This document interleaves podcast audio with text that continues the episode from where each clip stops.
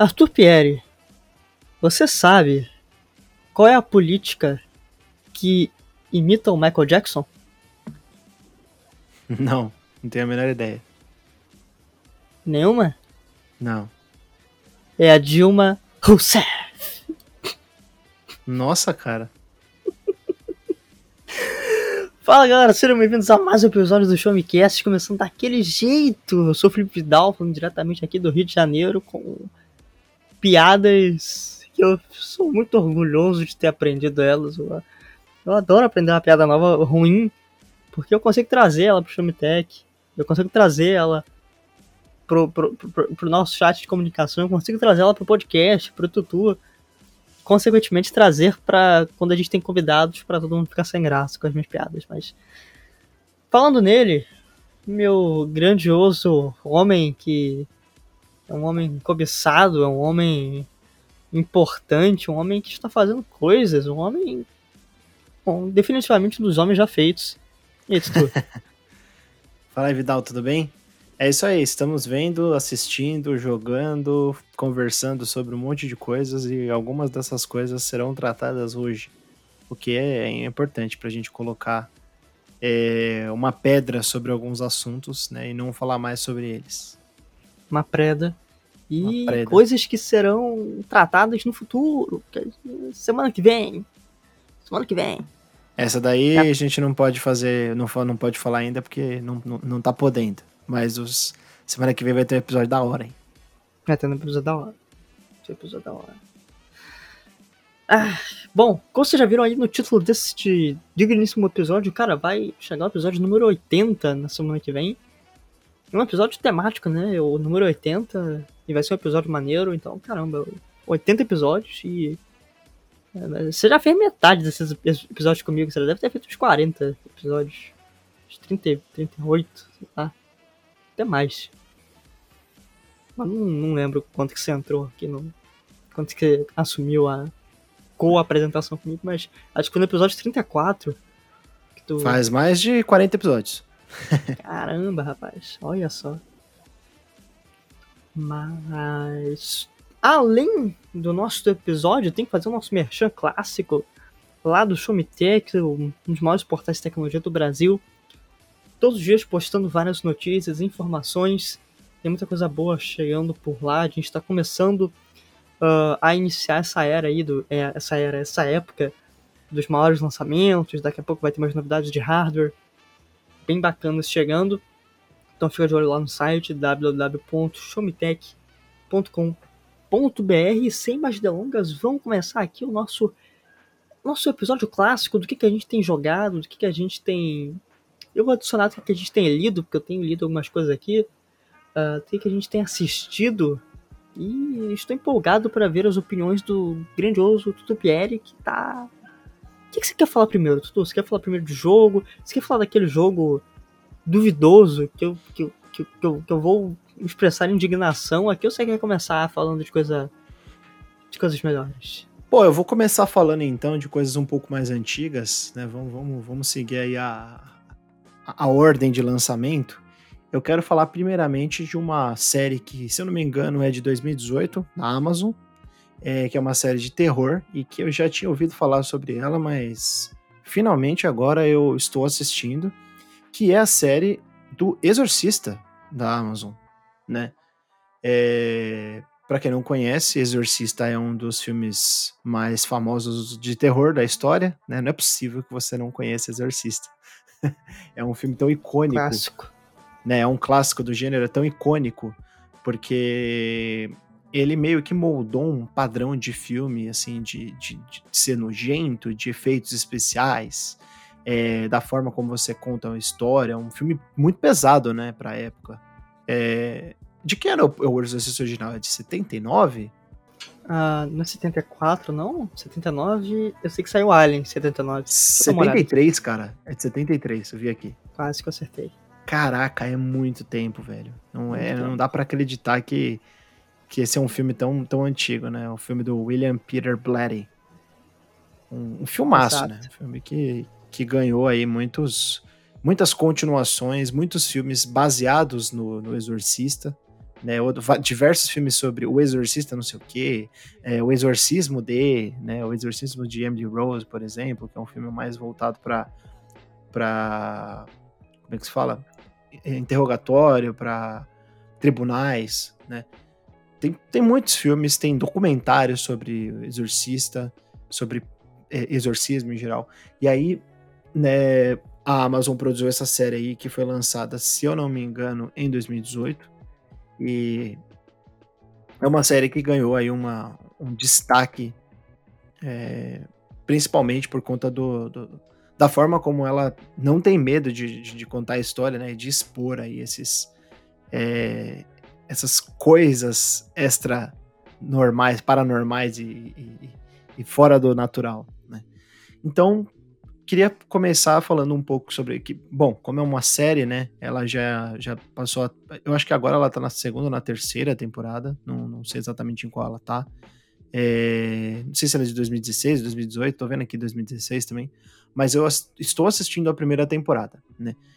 É, o que tem a ver a série com o filme? Bom, basicamente, por enquanto, hum, pelo menos do que eu vi, não tem muita coisa a ver. Tem a ver porque é exorcismo, né?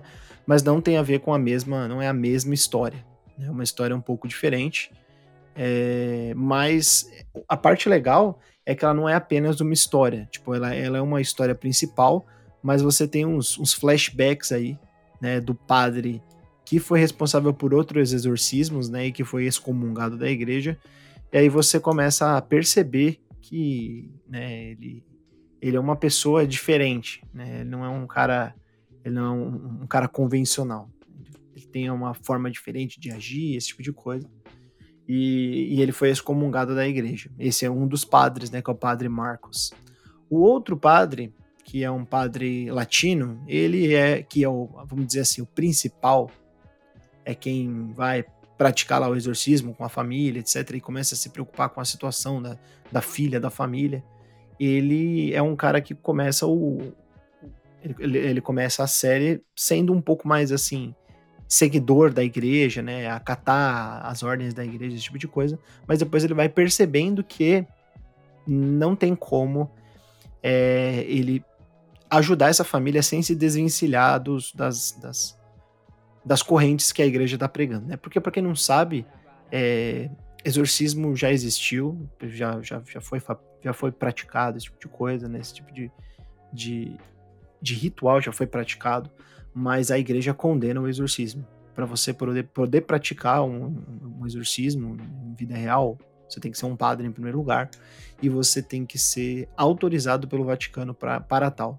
É né? um negócio meio bem bem complicado, é uma exceção à regra, né? É, então é, é, um. Eu, eu acho que é, a, a, parte desse do, do, exorcista que é a mais legal é você pensar que isso, de certa forma, poderia ser real, sabe? Tipo, isso é uma coisa que dá um pouco de frio na barriga. É, mas falando da questão do, do, da história, né? Que talvez seja o que mais pega, é, eu tô gostando muito da atuação dos, dos personagens, assim, das, das, das filhas, né? Uma das filhas é, é a que tá mais.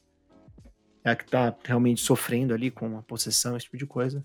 E, e é legal o tipo de, de alegorias que eles usam para alguns temas, né? De, de família, de como, a, é, de como é o amor em família, da estrutura de família, né? Então eu tô gostando bastante, assim, eu tô no episódio 6, aproximadamente, acho que 5 ou 6. Mas eu tô, eu tô gostando muito do, do tipo de terror que ele é, né? Que em muitos momentos ele é um terror de, é, psicológico, ele vai demorando para poder se mostrar, para mostrar que veio, é, assim como o Exorcista original. Mas eu tô bem animado aí para poder continuar essa série. E, Tutu, o, a série, uh, ela, é, ela, tem, ela mostra um terror mais explícito, um terror mais contido, o exorcismo mesmo, assim, é maneiro. É, como é que é essa parte? Cara, é, o negócio é que até o momento em que eu tô, já teve, já mostrou um exorcismo em flashback de um garoto que acabou até falecendo, né? Ele não, não, não ele não aguentou. É, até porque é um processo bem desgastante para a pessoa, né? Pelo que a gente vê nos filmes, escuta de relatos, documentários, esse tipo de coisa. É, mas o exorcismo da menina, propriamente dito, ainda não, não rolou. Ainda estão naquela fase negacionista, né, de falar, não, não tem nada, é um problema psicológico, interna ela, né, e, e aí, a, primeiro era a mãe que desconfiava, só ela, e aí o padre, ela conseguiu convencer o padre de que tinha alguma coisa errada. Agora a fi, a outra fi, a outra, a irmã dela, né, e o pai já sabem que realmente não é um problema só psicológico. Né? O pai, o pai acabou de há poucos, há um episódio atrás praticamente ele testemunhou um negócio que foi assim bem chocante. Então, é, bom, tô, tô, tô curtindo bastante, gostei dos efeitos também. Acho que o, ele faz um trabalho bom. Acho que para esse tipo de filme, é, de filme, de série, de terror assim, de possessão, você tem que saber muito bem o que, que você está trabalhando com efeitos e com, com jogo de, de, de, de cores, jogo de luz, esse tipo de coisa para você entregar uma experiência fidedigna. Porque se você tem um efeitos especiais assim, ruim, né? Tipo, sei lá, mutantes, caminho do coração. Cara, aí é foda. Não tem jeito, aí fica muito. Pois é. Fica péssimo. Uh, não sei se você sabia, mas a série foi cancelada. Você sabia, né? Não, não sabia, não. Eu, eu vi que tinha. Acho que foram duas temporadas que, que fez. É, foram duas. Ah, tá. Não sabia que tinha sido cancelada, não. É. Espero que ela tenha um leve desfecho, assim, porque eu tô gostando do que eu tô vendo. É, eu já pensei em ver várias vezes, só que como tinha sido cancelado, eu pensei, ah, não sei. Mas é melhor, é melhor do que quando ela é cancelada, porque aí você acabou e aí você não fica com aquele negócio de ficar sempre esperando uma nova sair e não acaba nunca, entendeu? É, tem razão. Uh, eu não tô vendo tantas coisas assim por motivos de que faculdade voltou e a gente paga a faculdade pública com a alma, né? Assim, com, com, com a alma mesmo, é complicado. Mas uh, eu vou falar de um livro que eu tô lendo. Eu tô vendo uma série, mas eu vou deixar pra falar mais no fim desse episódio. Uh, eu tô lendo um livro que eu comprei recentemente. Porque eu. Tutu, o meu. Eu faço geografia e meu tema de pesquisa que eu tô pensando, que vai ser o meu, meu trabalho de conclusão do curso, é algo muito leve, é algo muito tranquilo, que eu tô estudando sobre milícias. Então, assim, é algo completamente tranquilo para você estudar, para você fazer um trabalho, para você expor, né? É ótimo você expor a sua, é sua cara na internet, né? É ótimo, ainda mais morando no, aqui lá numa favela, então assim, mesmo não sendo dominado por milícias. Mas, assim, é muito tranquilo, né? Eu não sei o que eu tenho na cabeça. E aí, para estudar esse tema, a gente tem que recorrer um pouco ao passado do Brasil, nossa história, especificamente na ditadura militar. Né? Uh, e aí eu comprei um livro chamado. Deixa eu pegar o livro aqui. Ele tem meio que dois nomes. Uh, é o livro As Ilusões Armadas, e esse especificamente se chama A Ditadura Envergonhada, que é um livro do jornalista Hélio Gaspari. Uh, é um jornalista muito conceituado aí, que ele faz uma, uma saga sobre a ditadura. São cinco livros, Cada livro tem mais ou menos umas 300, 400 páginas, então assim, um material bem bem completo sobre a ditadura desde a desde a desde o, desde o início, né, desde o, da, da movimentação inicial para a gente ter a ditadura, né, a, a, a, as renúncias, a posse do João Goulart, né, a primeira tomada dos militares, e aí vai crescendo, né? Mostrando dentro dos anos 60, dentro dos anos 70, né? os anos de chumbo com o AI-5, e principalmente a parte que mais me interessa, né? Que, quer dizer, não que eu fico mais interessado nela, mas que para minha pesquisa é mais interessante, que é sobre uh, o, digamos, o modus operandi dos militares que atuavam que atuavam nessa década, né? Que como os militares aprendem a torturar, né? Nos doicode, nos DOPs, que eram os galpões, onde levavam os, entre aspas, terroristas comunistas, né, para torturar, utilizando vários métodos nada agradáveis para expor, para retirar informações ou só matar as pessoas deliberadamente, né, porque era isso que acontecia.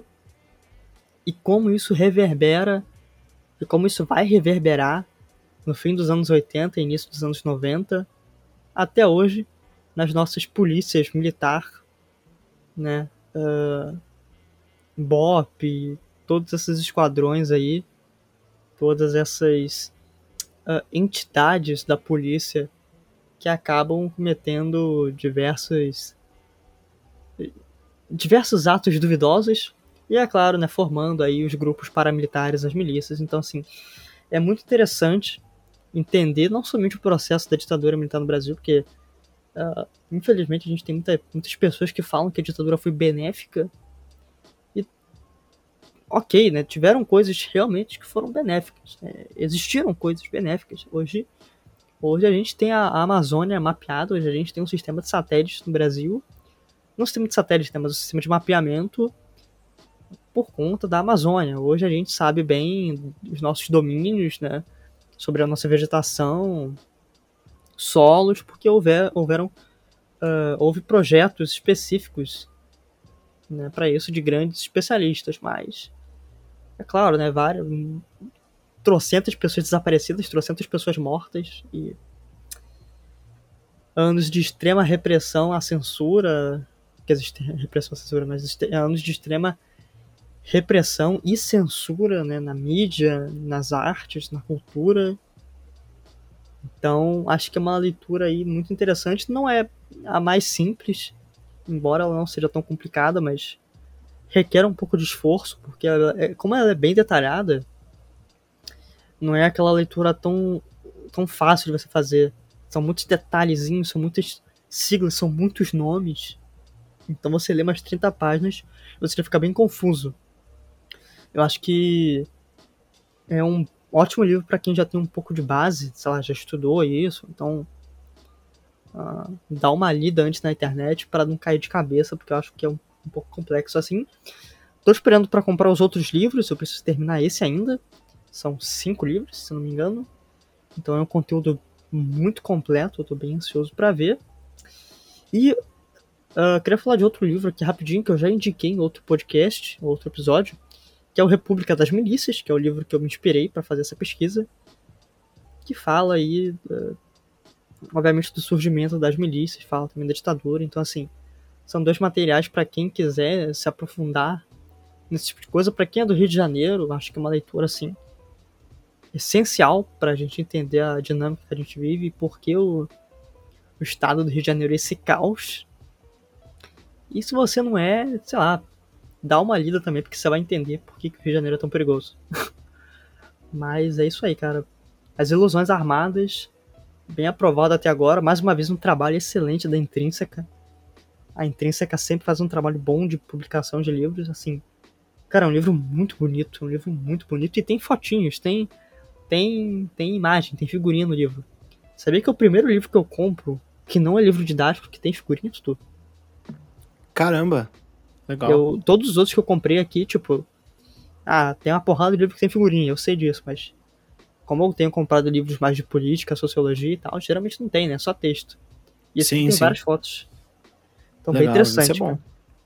É, pra ilustrar, é muito, muito maneiro. Ah, é importante também dar um pouco de, de visibilidade para fotógrafo, né, para ilustrador, esse tipo de coisa, né? Sim, sim, muito importante. Para pessoas que estão combatendo esse, esse problema, né, que são as milícias, é, não só no Brasil, né, mas em outros lugares do mundo também. Mas sim, sim, especificamente do estado do, do, Rio de Janeiro, né, se falou. Complicated. Então, se por acaso eu sumir daqui a alguns anos, vocês já sabem aí o motivo, tá, tá gravado aqui na internet, tá que isso, cara. Nem, nem brinca por favor, com isso. Me procure, porque não, cara, eu tô falando sério. Isso aí é muito, muito Não, perigoso. é perigoso, é perigoso. Perigoso, realmente. É, não, mas eu não vou para Eu não vou para trabalho de campo, não, tá, gente? Eu não, sou maluco desse jeito, não. É, minha pesquisa é só teórica. eu não tenho tanto segurança assim, não. Ai, meu Deus. Mas falando sério, é, leiam livros, é importante. Importante, tem, você não pra sair na internet falando merda. Exatamente. E importante ter uma pessoa aqui falando de livros, porque eu sou uma pessoa que lê muito pouco. Infelizmente é um, é um erro meu que eu preciso corrigir. Ah, que isso. Mas, Tutu, o que mais que você tem feito desse seu tempo excelentíssimo Cara, é, eu vou falar de um filme que você já falou aqui, mas eu fui assistir e eu não me arrependo em absolutamente nada. A gente já falou ah. dele aqui, então eu não vou, não vou me estender muito, né? Esse é um filme muito bom. Imagino que você vai vir com um filme mequetrefe para falar logo em seguida, mas a gente tem que falar primeiro de um filme bom.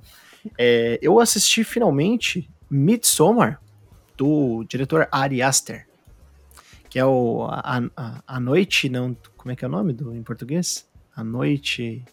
Tem, tem. A noite tem tradução? Tem, tem. tem. Midsommar. Ah, ah, é. O mal não espera a noite. Que... Mal não espera é, noite. Né? É o mal não espera a noite. É, olha, é muito difícil falar desse filme sobre o que ele é, é, sem você dar spoiler, sem você entregar o melhor do filme, sem, sem assim, o que eu queria fazer era chegar aqui e falar assim, gente, assista o Midsommar por favor. Assiste. E ir embora e, e drop the mic e é isso aí. Mas eu preciso ser um pouco mais detalhista. Então, o Midsommar ele é um filme aí do, do ano de 2019. Né? Ele já, já faz três anos aí que ele foi lançado, quase três anos, né? Que ele é de setembro. E ele tem entre o, o cast dele a Florence Pugh, né? Que é uma das, das atrizes aí que, que fez o o filme da Viúva Negra, né? Ela esteve no Viúva Negra. Isso. Ela é a. Ela estava a, contracenando ao lado da, da maravilhosa Scarlett Johansson, né? Ela já esteve também é, em Adoráveis Mulheres, né? Mas ela fez a Dani em Midsommar. Que é a principal personagem aí. É a, é a moça da capa do filme. E engraçado, eu, eu só via, todas as vezes que eu via Midsommar, eu, eu só via a capa meio que bonita do, do filme, assim, que, que mostra o rosto da Dani e um monte de flores em volta, ela toda florida e tal. Depois eu fui olhando as outras capas, né? E, e tem outras, outras capas, outras artes que são baseadas no filme que entregam um pouco mais, né? Por exemplo, tem uma, uma capa que tem a Dani com a coroa de flores e metade do rosto, assim, ela olhando para o lado é, rim, é, chorando. Tem uma outra capa que, que ela tá com uma coroa de flores com o rosto inteiro e tá sangrando a cabeça dela, assim. Tem uma que ela tá cheia de flores, mas que ela tá com um semblante, assim, triste. Então, e, e tem uma que é mais ou menos a principal, assim, que é mostrando o fundo como se fosse, assim, um, um, um pedaço do que é sobre o filme, que é o culto, né, aquela região e todas as tradições, e o namorado dela segurando ela e ela chorando na, na, nos, aos braços do namorado. É, então, assim, é um filme muito. Eu, em primeiro lugar, eu acho que ele é um filme muito bem produzido, em termos de direção, em termos de fotografia, em termos de edição, em termos de da cor, como, como, como é a paleta de cores dele, sabe? Tipo, como ele foi filmado para ter aquelas cores específico e ele não, ele não é tipo monocromático, tem uma, uma cor res, que ressalta, mas ele parece um filtro de Instagram, tipo aquele filtro de Instagram vívido, light vivid, sabe assim, que ele dá aquela sensação bem good vibes, né? Ele é um filme bem claro e, e, é, e é muito bonito porque praticamente o filme todo ele se passa durante o dia, as principais partes se passam durante o dia, então a luz do sol ela tem um papel muito importante ali de, de, de sombra e de iluminação. E basicamente o filme é o que? Um grupo de amigos é convidado para conhecer um lugar na. Eu acho que é na Islândia. É na Islândia? Cara, agora eu não lembro. Você lembra disso? Deixa eu dar. Vai falando que eu dou uma olhada aqui. Cara, eu, eu acho que é na Islândia. É, ele, eles são convidados para ir para esse vilarejo, que é um vilarejo de é, meio que fechado assim, que tem uma, uma sociedade própria, sabe? Eles não sabem disso, mas falam, ah, vamos, vamos lá conhecer meu lugar da onde eu vim, né? Um dos caras Suécia. convida ele, eles. Ah, é da Suécia. É isso aí. Então, é, eles vão para um vilarejo na Suécia e, e isso daí ocorre logo depois da Dani perder os pais. Ela perde os pais. E é engraçado, né? O Ari Aster, ele, no Hereditário, ele também tem isso, que é o começo do filme ele já coloca um negócio bem chocante. Cara, E aí depois ele ele, ele vai. Ele, ele não te choca o filme inteiro, é 220. Ele coloca um negócio bem chocante no começo que você fica com aquilo martelado na cabeça o tempo todo. E aí depois ele vai te dando aquela pequenas doses. Né? No Hereditário é a mesma coisa. Que é a cena da, da filha, né, morrendo. E, e no Midsommar é igual, que é que são os pais, né? Não é uma cena assim que choca muito no, no sentido de igual a do Hereditário, mas é uma é, é- é uma sensação estranha de você saber como os pais dela morreram, né? Porque Cara, é, é bizarro, cara. É é bizarro. bizarro, é bizarro. É um Eu- negócio assim que você você vê, você fala assim, ah, poderia até existir, mas não é possível que alguém faria isso. Cara, é, nossa, é- quando, quando eu vi Hereditário pela primeira vez, eu já sabia que aquela morte da filha acontecia. Eu já sabia como que acontecia, me chocou, mas eu já sabia. No Midsommar, eu não sabia. E assim, no Midsommar, é literalmente nos primeiros cinco minutos que acontece. É muito rápido. E aí quando tu vê aquilo, tu fica em choque, cara. Porque ela é uma cena muito pesada. É uma cena muito pesada. Porque a câmera vai movimentando você vai vendo. Aí tu vai vendo as duas primeiras mortes. Aí depois tem a terceira morte. Né? E, cara, Sim. ela é muito chocante. É, Bicho, é. é Aquela do- parte, do aquela, são- aquela parte que tá todo mundo em volta, né, assistindo o ritual, é muito maluca. Cara, tu- tudo nesse filme é maluco, né? É muito maluca. É porque assim, você acha, eu achei que o filme ia ser numa pegada tipo Clímax. Você assistiu? Do Gaspar Noé? Ah, sei, sei. Achei que ia ser nessa pegada de tipo, pô, todo mundo muito louco e aconteceu porque tá todo mundo muito louco. Mas não é bem assim. É- São as pessoas lá. É, isso é, é parte da, da, da cultura deles. Não tem a ver com, com consumo de alucinógenos e nada do tipo. Tipo, é isso. Essa é a, a vida deles. Esse é o, é o destino deles, é o destino do, do, do povo. Então, muito marcante. Muito, muito. Um filme assim que me marcou bastante. E, e até a conclusão achei que. Você acha que as coisas vão terminar melhores, sabe? E no fim das contas, não é bem assim que acontece. Mas, pô, eu gostei demais desse filme. Não quero falar mais, não quero me estender mais, né? Saiba que é um filme de terror psicológico. É um filme que, que ele choca. Ele não tem jump scare, nem nada do tipo, mas ele choca pelo, pelo absurdo, assim, das coisas. É muito, muito criativo também, assim. Gostei bastante da, da trama e, e dos e da simbologia por trás dele, sabe? Os momentos de dança são muito bonitos, assim, e, e, e você vê aquela a vontade da, da Dani de se encaixar num novo lugar, né? Depois de ter perdido os pais, que ela não se encaixava em lugar nenhum, a felicidade no rosto dela, ela virando e aquela música tocando e, e ela tá feliz ali com todo mundo. De repente, quando ela percebe a enrascada que ela se meteu, tá ligado? Tipo, é. Parece um negócio de canibal, sabe? Que você tá no meio, você, ah, pô, que legal, tô aqui confraternizando com, com, com esse povo, e de repente o povo é tipo canibal e vai te comer. Então é. é cara, é muito, muito doido. Mas eu gostei muito do filme. Assistam, assistam. É, vale, vale muito a pena.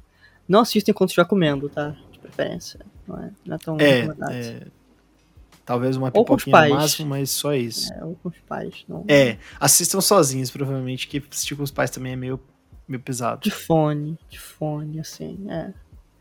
Pode assistir no escuro, não vai dar medo, não. Não vai te dar medo. É isso aí. Eu, eu não senti medo. Eu, eu, eu senti nervoso, eu senti. eu senti muitas coisas. Mas. E o, o cara, o cara que Ah, tá junto, né, que é, o, que é o, um dos... Tem, tem muita gente boa, né, tem o, o- um ator que eu gosto demais, que é o William Jackson Harper, cara que fez The Good Place, Uhum. ele, ele tá no ele tá na, na- no filme. É, tem o Mark Poulter, que é o Will Poulter, na verdade, que é o Will Mark, Potter. Que ele é o cara que fez aquele Bandersnatch, né? Isso. Ele é um cara que tá- o- Que vai ser o, o, o Adam Warlock no Guardiões da Galáxia novo. É, então, é isso que eu ia falar, ele é um cara que tá se destacando, né, ultimamente. Sim, felizmente, ele é, ele é um bom ator. Ele é um bom ator. Eu não gostei muito dele no Bandersnatch, assim. É porque o Bandersnatch é ruim, não é que ele é um ator ruim. Né? O, é. o filme é, é, meio, meio merda, mas ele, ele tem se destacado bastante. Mas o William Jackson Harper, assim, é, é um ator excelente de The Good Place. Quando eu vi, assim, que ele tava no filme, eu já... Ah, tô tranquilo. Vai ser bacana. Então, é, fica aí a recomendação. Filmaço, Midsommar, é, Ari Aster. E, pô, quero assistir mais coisas desse cara. É dito e feito. Eu não sei qual é o próximo filme dele, mas vou estar lá para ver. Preferencialmente é pra tentar ver no cinema. Tô de olho. Agora, um filme que, que você não recomenda, Vidal, ao contrário de Midsommar. Você tem alguma não recomendação? Tutu, eu tenho várias recomendações. Eu tenho várias. Eu vou, até, eu vou até escrever o nome do filme aqui no Google, só pra buscar o nome do desgraçado que fez isso. Olha aqui. Olha só. Então. Uh, nos últimos dias saiu aí o esperado O Massacre da Serra Elétrica, feito pela Netflix. Olha só.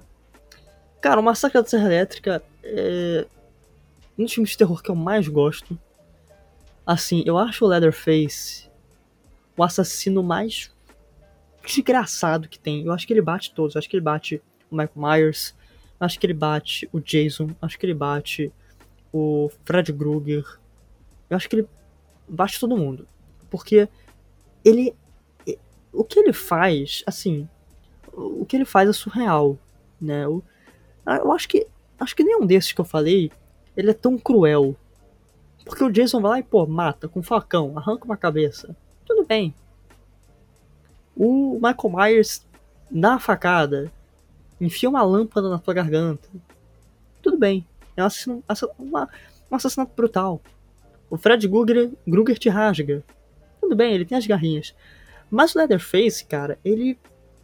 Ele faz coisas que são muito, muito nojentas. Tipo, arrancar a pele das pessoas e usar elas. Uh, e os filmes da franquia Massacre da Serra Elétrica são filmes muito nojentos. São filmes muito gráficos que, cara, mostra o pessoal cometendo canibalismo a rodo e é muito nojento. Principalmente os últimos filmes, os mais recentes, eles são muito visuais, eles são muito gráficos. Tem, tem um específico, que agora eu não lembro de que ano que ele é, não sei se é 2013, agora não lembro, 2000, agora não lembro. Seria que dar uma olhada aqui. Mas são filmes muito. É 2013, é muito visuais, cara. Você se sente mal com aquilo. E eu fiquei, porra, a Netflix vai fazer um novo Massacre da Serra Elétrica. Estou empolgado. Eu estou, eu estou empolgado, porque eu gosto disso. Eu gosto de ver pessoas morrendo de formas ruins. Tá? É claro, na ficção. Não pense que eu sou um maníaco. Pelo amor de Deus, eu sou um amor de pessoa. E aí, eu, pô, sexta-feira saiu o filme, eu fui assistir, empolgado. Comprei até um biscoitinho para ver. Botei. E primeiro que eu já fiquei com o pé atrás, porque o filme só tinha uma hora e 23. Eu fiquei, hum. Mas tudo bem. Uma hora e 23 você não desenvolve nada, né? Pode ver que é. o Midsommar é tipo duas horas e meia de filme. É, mas eu pensei, pô, uma hora e vinte e três? Tudo bem. É, tudo bem. Vamos lá, vou de feito aperto. E eu comecei a ver, eu falei, que filme ruim. Esse filme é ruim. Porque assim, existe uma distinção, e acho que o Tutu vai concordar comigo, de filmes que são feitos para serem ruins, mas são divertidos que o diretor não leva a sério e ele sabe que vai ser um filme, sabe, estruturalmente ruim, mas vai ser um filme que o público vai se divertir. Que, sim, sim. tem uma morte bacana. É tipo. Tipo sei lá, aqueles, Halloween, sei lá, vai. É, Evil Dead, né? Evil Dead, vai, é. Aquele da, da menina Doce Vingança. É, Doce Vingança eu já, já, já vou discordar, mas. É. Agora. é, é definitivamente um filme. Só que o Massacre, Massacre da Serra Elétrica novo, ele se leva muito a sério. E ele tenta ser um filme 100% sério. E esse é o problema dele. Ele tenta ser um filme muito sério que não tem nada a agregar. Porque é um filme que tem uma história ruim. Vou falar a história rapidinho. A história é um grupo de amigos que vai para uma cidadezinha, a cidade de Harlow, no Texas, lá nos Estados Unidos. E essa cidade ela é meio que uma cidade fantasma. Não é uma cidade fantasma, mas uma cidade meio abandonada. E eles tentam comprar alguns empreendimentos, colocar um restaurante na tentativa de chamar um público e revitalizar aquela cidade, né? Fazer ali um, um, processinho de. como se fosse uma gentrificação, vai, uma elitização daquele lugar. O problema é que eles acabam acordando, digamos assim, despertando o Leatherface da casa que ele estava. Isso tem uma explicação, porque quando a gente olha assim, ah, pô, tu desperta o Leatherface, onde é que ele estava esse tempo todo? O filme explica isso, graças a Deus. Né, ele dá uma explicação mais ou menos, mas explica. E aí o Leatherface pira e vai atrás de todo mundo, matar todo mundo. No papel essa é uma ideia ótima, mas na execução é péssimo. Porque as mortes são ruins. Os efeitos especiais são ruins. Não parece ter morte o suficiente. Acho que falta até morte. Ah, tem uma cena muito boa do ônibus que aparece no trailer. Mas não é tão legal. É... A ideia era boa, mas a execução não é bem feita. Então, assim, eu não quero me estender muito. Porque o Massacre da Serra Elétrica novo não é bom. Assim, ele não é bom como filme ruim e ele não é bom como filme divertido. Ele é ruim. Ele é, ele é, ele é ruim. Ele é essencialmente ruim. E eu faço um apelo. Eu faço um apelo para este homem chamado. Olha o nome do cara, né? Eu faço um apelo para o homem chamado Fede Álvares, que foi o roteirista. Um dos caras que fez a história. Amigo, por favor, deixa esse troço em paz. Eu sei que você gosta, mas deixa isso em paz. Deixa o Leatherface em paz. Assim, cara, tentaram fazer a mesma coisa que fizeram com Halloween. O trailer mostra isso. O trailer mostra a Célia, a sobrevivente do primeiro filme, tentando assassinar o Leatherface. Cara, não dá certo. Tu tá tentando replicar uma coisa que não funciona aqui. Não, não funciona. Então, assim, deixa o Leatherface em paz, deixa a franquia no molho. Se tu quiser fazer uma série contando outra história, tu faz, mas, pô, deixa. Deixa eu ser quietinho, velho. Deixa, deixa eu ser quietinho, porque, porra, não foi bom. Você gostou do filme, Tutu? Você não gostou, né? Eu não assisti esse filme, não. Não assista. Sabe o que eu, você faz? Assim, eu, eu acho que eu assisti o primeiro Massacre da Serra Elétrica, ou algum outro. Eu não lembro, eu não gostei muito, mas qual é o original, assim? Qual, quais são os que eu deveria assistir? O original, de 1974, é, okay. é muito bom. É muito okay. bom. E tem um de... Assim, tem eu acho que eu assisti um remake de 2000 e pouco. É, deve ser. É, tem alguns. Tem dois remakes dos anos 2000. Ah, acho que eu assisti um desses daí. É, tem um que é muito ruim, que é de 2013, que é com aquela uma atriz que faz vários filmes aí, a Alexandra Daddario, não sei se você conhece. E tem um não que lembro, eu gosto não. mais, que é tem do HBO Max. Eu vou te mandar no WhatsApp. Esse esse esse esse é divertido. Esse é divertido de ver. Ele é muito gráfico. Então assim, não assista quando você estiver comendo, ele é muito gráfico. Mas esse aí eu acho bem legal. Isso eu acho, isso eu acho divertido. Então, não assistam o novo. Não assistam. Assistirei tá? o outro então. Assista o de 74 e assista esse aqui de uma Esses são. Esses eu acho que é legal. É legalzinho. É isso aí. É isso Bom, aí. Vidal, chegou o momento, cara. Não, chegou o tá. momento. A gente fez. A gente fez zoeira a gente fez bagunça, escárnio, pouco caso, descaso. A gente fez baguncinha com esse jogo. A gente não deixou esse jogo brilhar em nenhum momento. Na verdade, a gente deixou ele brilhar, né? Porque a gente só falava dele. Toda hora era momento de falar de, desse, desse jogo, né? Passamos 2021 inteiro tirando sarro, inclusive durante o The Game Awards. De que jogo, Felipe Vidal? Cyberpunk 2077. O jogo do Tapa na Gostosa. que é o meu amigo Marcos Dias. Ai, meu Deus. Então, cara, é, brincadeiras à parte, eu estou jogando Cyberpunk 2077, a versão de PlayStation 5. Ou melhor dizendo, Cyberpunk 2077 lançou, gente, em 2022. Finalmente saiu a versão 1.0 do jogo. E eu estou fazendo esse favor para poder escrever para o Show Me Tech sobre o jogo, né?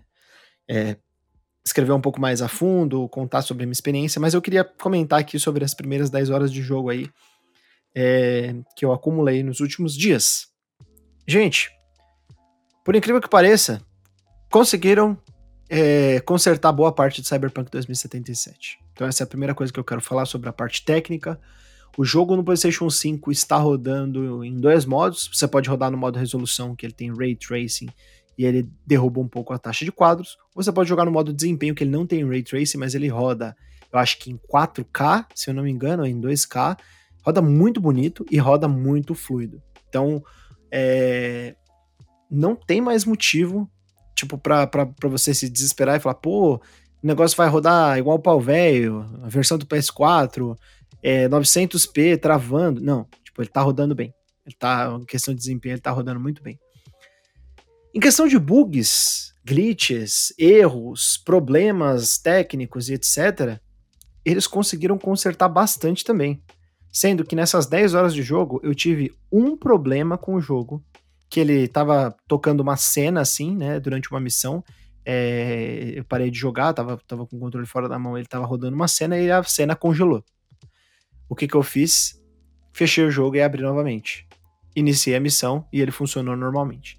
Nada de tipo, ah, você tá andando com o carro, o carro sai voando, é, sei lá, carro aparecendo na sua frente, popinho de objeto, né? Que tipo, ah, você tá andando e o objeto vai aparecendo assim, carregando é, na sua frente automaticamente, sendo que já era para ter carregado. Ele está realmente rodando muito bem. Né? Então esses problemas técnicos desapareceram. Os tempos de carregamento do jogo estão extremamente satisfatórios também. É, é, até incrível, assim, é uma coisa muito impressionante, porque você começa a jogar, você liga ele do menu, liga ele do zero, e você começa a, a, a perceber que ele carrega muito rápido né? Você, você, liga o jogo e tal, você percebe que ele carrega rapidamente. Ele não tem aquela demora de, sei lá, um minuto, um minuto e meio para poder carregar aquele mundo gigante. Cara, coisa de 10, 15 segundos ele carrega e você não precisa dar loading para praticamente mais nada, né? Claro, tem loading durante as missões, né? Uma, uma, começa uma missão, termina outra, ele tem uns truques e tal, mas o jogo está rodando muito bem. Night City, a cidade de Night City, pelo que eu conheci agora, porque eu não conheci muito dela, é, se mostrou uma cidade muito viva, uma cidade muito bonita. É, ele, ele tem uma, uma questão, né? Essa estética cyberpunk, ele tem uma questão que nos outros jogos eu não via, porque nos outros jogos é, desse estilo cyberpunk você vê muito é, neon, é, em questão de estética, você vê muito neon, você vê muito letreiros japoneses, é, escrita japonês. Mas nesse jogo, por ser um jogo de um orçamento muito grande, ele tem falas em japonês. E não é tipo, ah, você escolhe o jogo para falar ele inteiro em japonês. Não, não é a localização.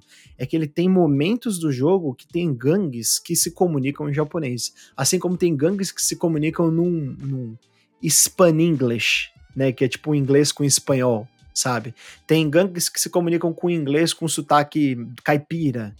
Então é, é bem legal e isso depende também da forma é, como, como você escolhe o, o background, né? Ou assim, o, passado do, do, do, do personagem que você criou ali, né? Porque você pode escolher três passados. Você pode escolher o Street Kid, que é o marginal.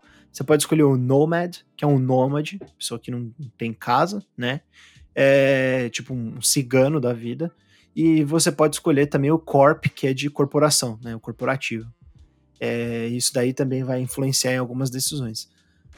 Agora falando um pouco do, do, jogo, propriamente dito, ele é um jogo em primeira pessoa, você vai ter muito combate em primeira pessoa, você vai ter tiro para lá, vai ter, você pode usar objetos, é, armas não letais, armas brancas, né, contra, contra os inimigos, mas ele te dá muita oportunidade de você resolver os problemas de formas diferentes. Até por isso eu acho que ele tem um pezinho no Immersive Simulator, né, no, nesse, nesse gênero que é o Immersive Sim, é, que lembra os jogos da o Deus Ex, que lembra os jogos da Arkane, né, o Deathloop, e, qual mais é o esqueci o nome do outro agora. Uh, que é o Death of the Outsider. Nossa, esqueci totalmente agora como é o nome. É o, o jogo da Arkane. Dishonored. Dishonored, o Dishonored, o Prey, né? Ele tem esse esse caráter desses jogos. É, porque ele te dá muitas possibilidades de você fazer do mesmo jeito. Você pode ir sorrateiro e matar com, de uma forma não letal, você pode ir na, na porrada, você pode tentar hackear e, e, e, usar o ambiente a seu favor, hackeando, né? No fim das contas, existem momentos que eles são indissociáveis da violência. Você vai ter que entrar com violência, você vai ter que atirar, mas ele te dá bastante opção é, durante boa parte do jogo. Né? Ele tem uma quantidade bem vasta de missões, de tipo de missões que você tem que fazer, é, mas a maioria não sai muito do, do, tipo de missão que você vê num jogo de mundo aberto. Né? E eu tô gostando bastante assim da, da, da atuação dos personagens é, do mundo em si, de Night City, assim como, como ele reage às suas ações. E pretendo terminar. Não sei quanto tempo eu vou demorar, né? Porque agora estou jogando outro jogo aí que está em segredo e que vai, a gente vai vir falar dele na semana que vem. Mas eu tô gostando do, do, do que eu tô jogando sim.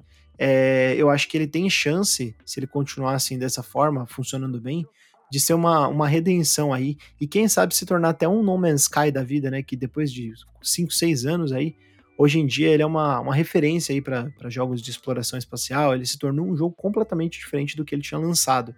Se a, a CD Projekt tem pretensão de no futuro lançar um modo cooperativo, DLCs, novas campanhas, esse tipo de coisa, é, eu acho que agora eles têm uma base bem mais sólida, né? Então, tô, tô gostando bastante. Eu não vou falar que eu recomendo Cyberpunk porque tem muita coisa em volta dele que é problemática ainda, sabe? É, foi um jogo que ele foi vendido como uma mentira. Eu tenho muita dó dos, dos desenvolvedores porque é, eles sofreram muito é, com uma decisão que claramente foi uma decisão para agradar investidor, né? Da direção aí da CD Projekt, do alto escalão. Mas é, ele é um jogo que você vê o carinho, assim, a dedicação. É um jogo muito, muito bonito e engraçado até falar agora, né? Ele é um jogo bem polido nas coisas que ele faz. É, mas demorou aí, porra. Foi um ano e dois meses praticamente para corrigir o jogo. Ele claramente não estava pronto para sair na época que ele saiu. E essa versão que eu estou jogando, lembrando que é a versão de nova geração, é a versão do PlayStation 5. Não posso falar absolutamente nada da versão de PlayStation 4. Não vou jogar, não vou tipo, ah, vou, vou, quero conhecer. Não, não quero. Tipo, morreu lá atrás, deixa ela quietinha. É, vou jogar de PlayStation 5 só e ficar com essas impressões. Então, então tá certo. A gente tem a gente tem que respeitar o gosto alheio, né? Aqui é um podcast democrático. Não fazer nenhum tipo de juízo de valor neste episódio, claro que não. Quem diria? Vocês não imaginam a minha, a meu rosto de felicidade em saber que Tutu está se divertindo com com, com Cyberpunk, né? Tudo, tudo bem. Uh, eu ia falar aqui de Euforia, que é a série que eu tô assistindo, mas eu já falei de Euforia. Oi, Euforia. Eu lembro que eu já falei alguns episódios, uh, alguns episódios atrás. Mas rapidamente eu queria recomendar a série Euforia, uma baita série da HBO, séries da HBO sempre muito boas. Tem a Zendaya, drogada, uma crise de opioides, muito interessante, um drama muito interessante, um drama muito interessante, uh, com, com, sexo também, com musicais eróticos, com é, não tem sangue, mas tem terror, tem tem como é que é aquela palavra tudo que é Suspense. abuso psicológico, não é tem um suspensezinho, abuso psicológico, adolescente Eita. fazendo besteira então, assim, vale, vale a pena. Não é uma série adolescente tipo Rebelde nem nada. É, é realmente um drama. É, quando você olha as, né, as, as, sub, as subtramas, né? Tem, tem, tem o drama das drogas, né? De uma pessoa viciada porque perdeu o pai e encontrou um refúgio nas drogas. Tem o drama de duas. É, de, de uma filha que precisa da autoaceitação masculina porque o pai dela saiu de casa tem o drama de um traficante que perdeu a mãe e foi criado pela avó, que era traficante, então ele cresceu em um mundo de tráfico. Uh, então, então, assim, cara, tem é uma série essencialmente de drama. Quando você olha os subtemas que ela envolve, quando você olha o desenvolvimento de personagens. E são personagens muito bem feitos. É, não vou falar que são palatáveis, né? Porque assim, eles é, não, não, eles não são não são tão reais porque acontecem coisas muito muito muito fora, fora do padrão do real, mas assim, é uma série que acho que vale muito a pena você ver. Se você tiver um pouco de maturidade para esses temas, né? Não vai pensando que tipo um rebelde da vida, porque não é. Às vezes as pessoas acham, ah, a série de adolescente vai ser muito simples, mas é uma série bem complexa e é uma série que, inclusive, rendeu o M de melhor atriz para Zendaya no ano, ano passado, ano retrasado. Então fica aí a minha indicação. Falta um episódio para acabar a segunda temporada. Eu acho que precisa de mais uma temporada, não. Acho que podiam fechar a história, mas é, se tem dinheiro entrando, vai ter mais temporada. Mas essa é a minha indicação, tem no HBO Max. São duas temporadas com oito episódios, de mais ou menos 45 a uma hora. 45 minutos a uma hora. Então é isso aí. Uh, Tutu, tem mais alguma indicação pra gente fechar aqui? A minha indicação a é escutem os episódios do Chambecast que vocês não escutaram ainda. Essa é a minha indicação. Escute, escute o de. O que a gente entrevistou o. O Arthur. O outro Arthur. O engenheiro aeroespacial. Muito, Muito bom. bom é um excelente episódio. E o episódio da, das mudanças climáticas. Muito bom. Aquele lá é top. Topster. Uh, senhoras e senhores, vai acabando mais um episódio do Showcast. Semana que vem, carnaval, estaremos estaremos aqui com um episódio especial, desfilando. Tem, tem, tem, a gente tem que gravar com, com uma fantasia, Tutu. Tem que, tem que gravar com fantasia. Ligar a câmera é, só porque você falou de euforia, agora você quer ficar falando de fantasia sexual, cara? Para com isso. Não, que isso, rapaz. Tome tento. Que isso. Inclusive, o, o carnaval, usem camisinha, pelo amor de Deus. É não, isso aí, protejam-se. Não precisamos de um baby boom 2.0 pós-pandemia. Tudo bem que não é pós-pandemia, mas. Sabia que existe essa real preocupação de um, de um novo aumento generalizado no número de nascimentos? É, imagino que sim. da pandemia? Sim, pois é, sim. É, rapaz. Galera... Porque todo mundo foi deixando, foi deixando, foi deixando pra, pra ter filho depois. É. é, pois é.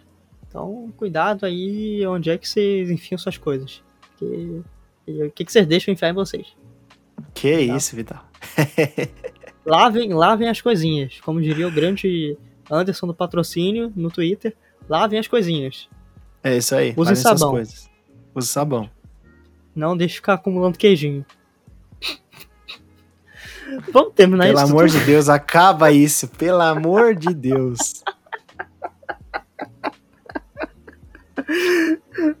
Eu não sei como é que eu não fui demitido desse podcast. Eu, não, eu realmente não sei. Ai, ai. Tutu, onde as pessoas podem te encontrar nas redes sociais? Cara, de segunda a sexta, vocês podem me encontrar no twitter.com barra tutupieri, ou vocês jogam tutupieri na barra de busca lá do Twitter, de sábado e de domingo também. Ah, tá. E vocês podem me encontrar como arroba Vidal Felipe com P mudo. Menos nos fins de semana, porque aí eu estou com. Aí eu estou com meu pseudônimo. Que um dia vocês vão descobrir. Brincadeira. É isso aí. Valeu, galera. Tutu, muito, muitíssimo obrigado. Bom carnaval para vocês. E. Tamo junto. Valeu. Até a próxima. Tchau, tchau.